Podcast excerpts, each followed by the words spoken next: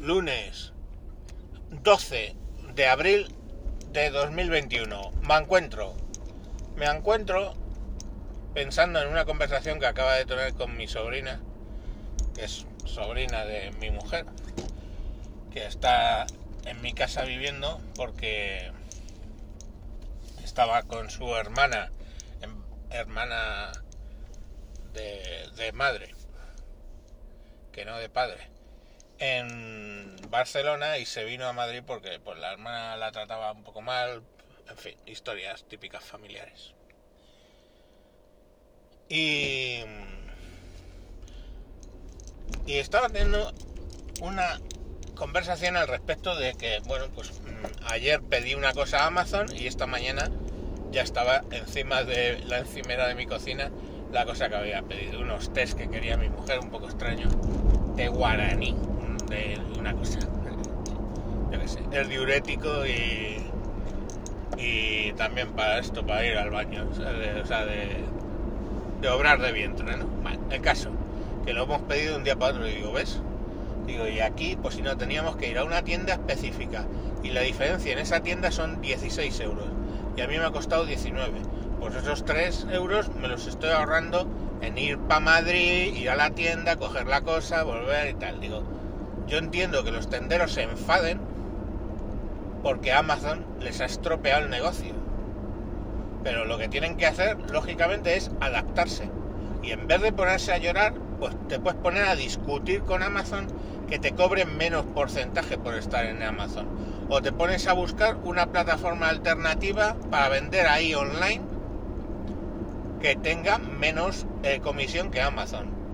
O te pones, como digo, a negociar con Amazon la comisión o te montas tu plataforma eh, paralela o buscas la solución de cómo vivir en este nuevo paradigma.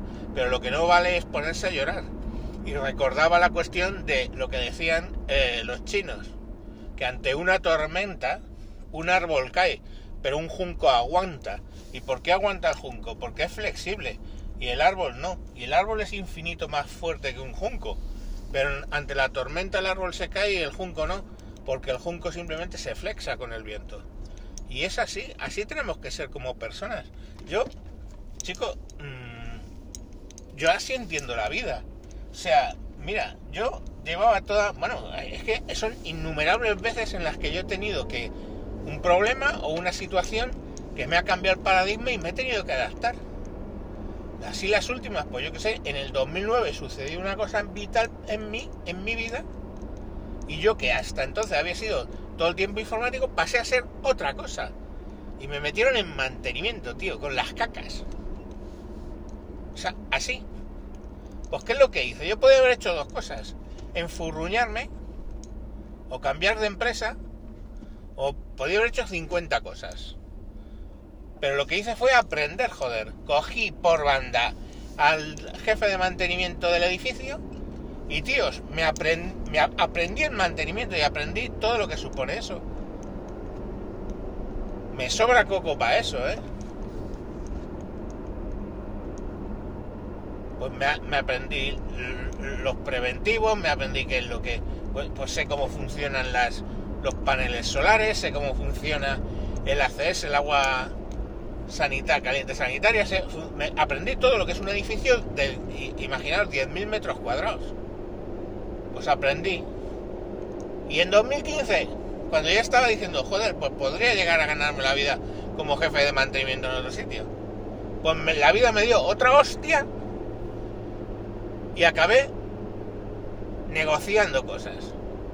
Y aprendí a negociar. Vale que ahí pues tenía a lo mejor un poco de conocimiento previo en el sentido de una habilidad más o menos natural para negociar.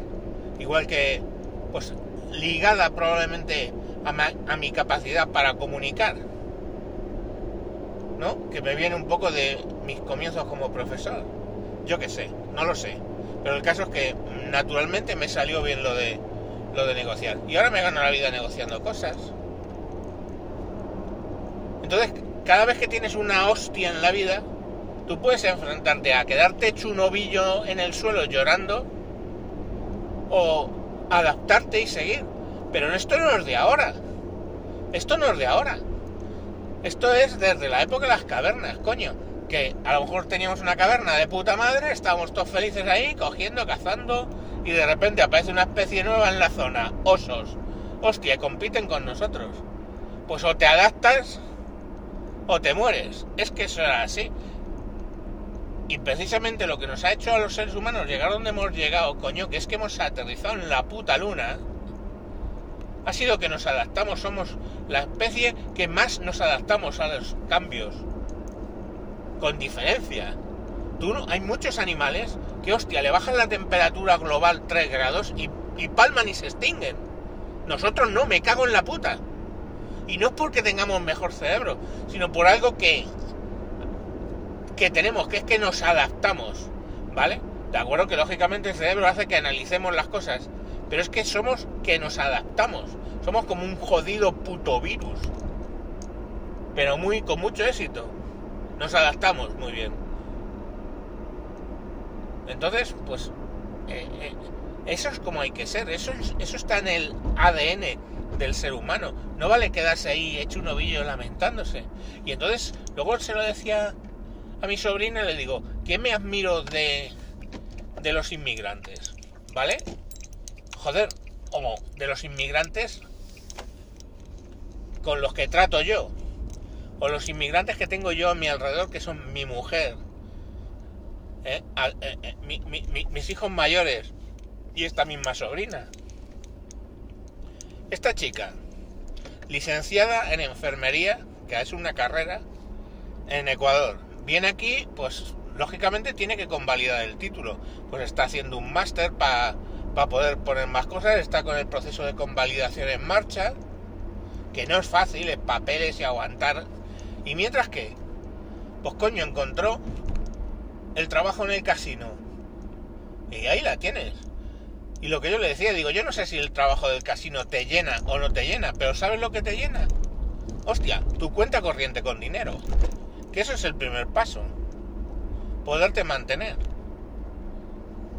Mi hijo, lo mismo, se vino desde Ecuador. Licenciado en, en arte gráficas y todo ese rollo. Diseño y arte gráficas. Pues vino aquí y estuvo trabajando. De repente vino la hostia esta y se le acabó el trabajo. ¿Y qué, ¿Y qué hizo? ¿Se podía poner hecho un ovillo a llorar? Pues no.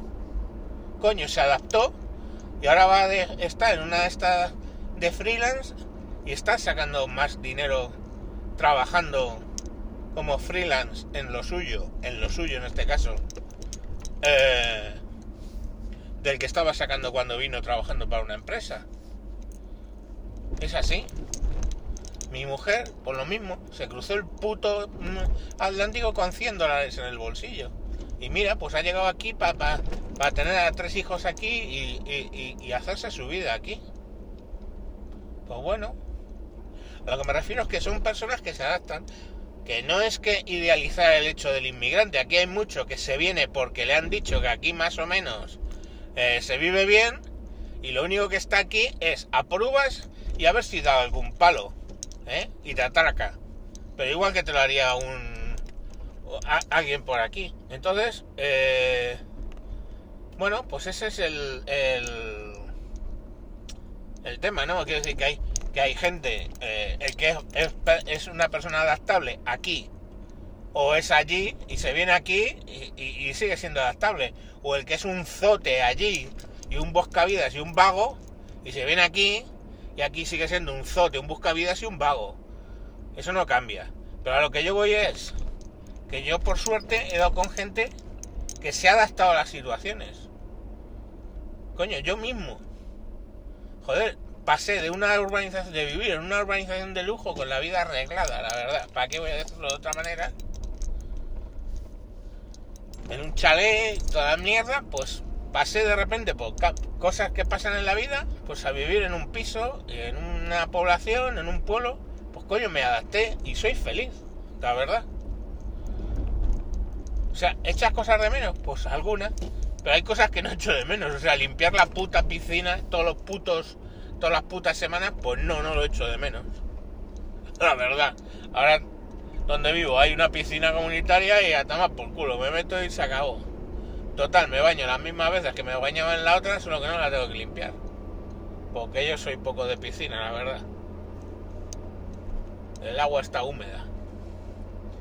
Entonces al final a lo que me refiero es que, joder, llevo muy mal la gente que no se adapta a las situaciones. Porque la gente que no se adapta a las situaciones, a lo que se llaman cambios de paradigma, la gente que no se adapta no se reconoce a sí misma como seres humanos. Lo que nos hace humanos es nuestra capacidad de adaptación entre problemas y cambios. Eso es lo que nos hace humanos. Eso es lo bueno de los humanos.